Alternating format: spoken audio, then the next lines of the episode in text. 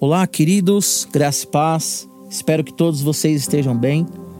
Quero compartilhar com vocês uma meditação baseada em João capítulo 5, versículo 36, que diz assim: Eu tenho um testemunho maior que o de João, a própria obra que o Pai me deu para concluir, e que estou realizando, testemunha que o Pai me enviou. Jesus aqui está falando ali com as pessoas que além de João Batista, que, que testemunhou a respeito dele, também as obras que o Pai havia dado para ele, que ele realizava quando estava aqui entre nós, humanamente falando. Essas obras que ele concluía, testemunhava a respeito dele, testemunhava que o Pai o havia enviado. Em Lucas capítulo 2, a Bíblia vai dizer que Jesus, ainda um adolescente, chamou a atenção das pessoas pela autoridade autoridade que ele conversava com os mestres da lei. A Bíblia vai dizer que Jesus, ele é o nome que está acima de todos os nomes. Está escrito lá em Filipenses. A obra de Jesus, tudo aquilo que ele fazia e realizava, e realiza até hoje, testificava e testifica que ele é o Messias.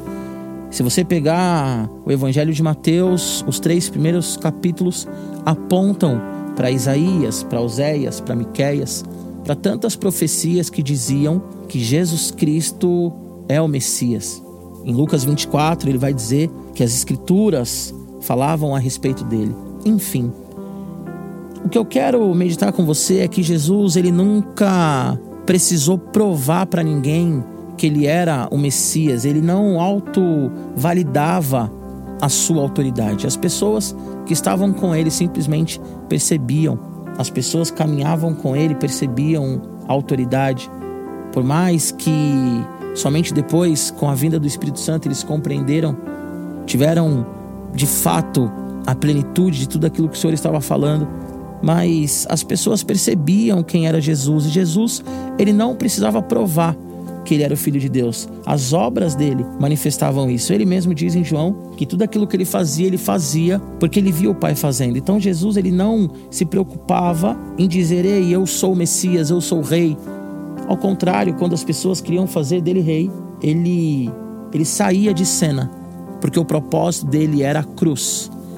Eu lembro que quando eu era adolescente e jovem ali, com meus 20 anos, eu ia para Minas, passava as férias em Minas e, e tinha uma vila atrás da casa da minha avó que tinha uma árvore grande, uma mangueira. E nós, nós sabíamos que era uma mangueira porque nós víamos ali as mangas. E a gente pegava aquelas mangas e nos deliciávamos, eu, meu irmão, meus amigos. E aquela mangueira nunca precisou olhar para mim e falar assim: eu sou uma mangueira. Porque nós tínhamos em nossas mãos aquelas mangas maravilhosas.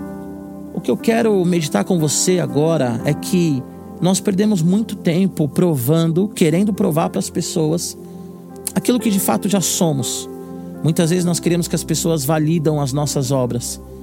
E eu quero agora, em nome de Jesus, te incentivar a ser aquilo que Deus te fez para ser. Seja pai, não fique provando que você é pai, simplesmente seja pai. À luz da Bíblia, segundo a Bíblia te instrui. Seja mãe, à luz da Bíblia. Pregue o Evangelho sem, sem precisar provar que você é crente, porque quando as pessoas estiverem perto de você e ouvindo você falar e ouvindo você interagir, quando as pessoas verem a forma que você trata o próximo, elas saberão que você é cristão. Então não perca tempo querendo provar aquilo que você é na essência. Não perca tempo tentando provar para o seu pai, adolescente, jovem, que você é filho, mas seja filho.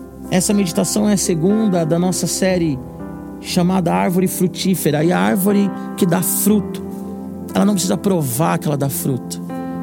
Ela simplesmente dá fruto no momento certo, na estação certa.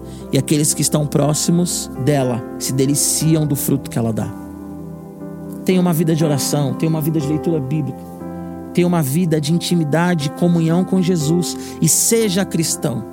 Não fique procurando formas e, e, e fórmulas.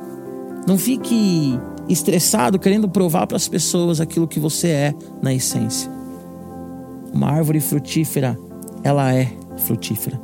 Que as suas atitudes, que as suas ações sejam atitudes e ações de um cristão que não precisa gritar que é cristão, mas que a presença exala o bom perfume de Cristo.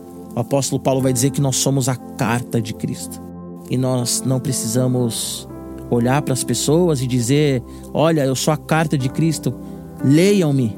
Mas nós temos simplesmente que estar abraçados com Jesus, estarmos no colo de Jesus, ter uma relação de filho com Ele. E as pessoas olharão e dirão: Que autoridade que esse homem, que essa mulher tem. Que gostoso que é estar perto dessa pessoa. Você é sal e você é luz que a sua vida venha temperar as pessoas que estão ao seu redor, que a sua luz venha brilhar e que ao brilhar as pessoas olhem para você e vejam Jesus, porque essa é, essa é a responsabilidade da luz, de iluminar o objeto, o ator, aquilo que é principal. Vamos orar?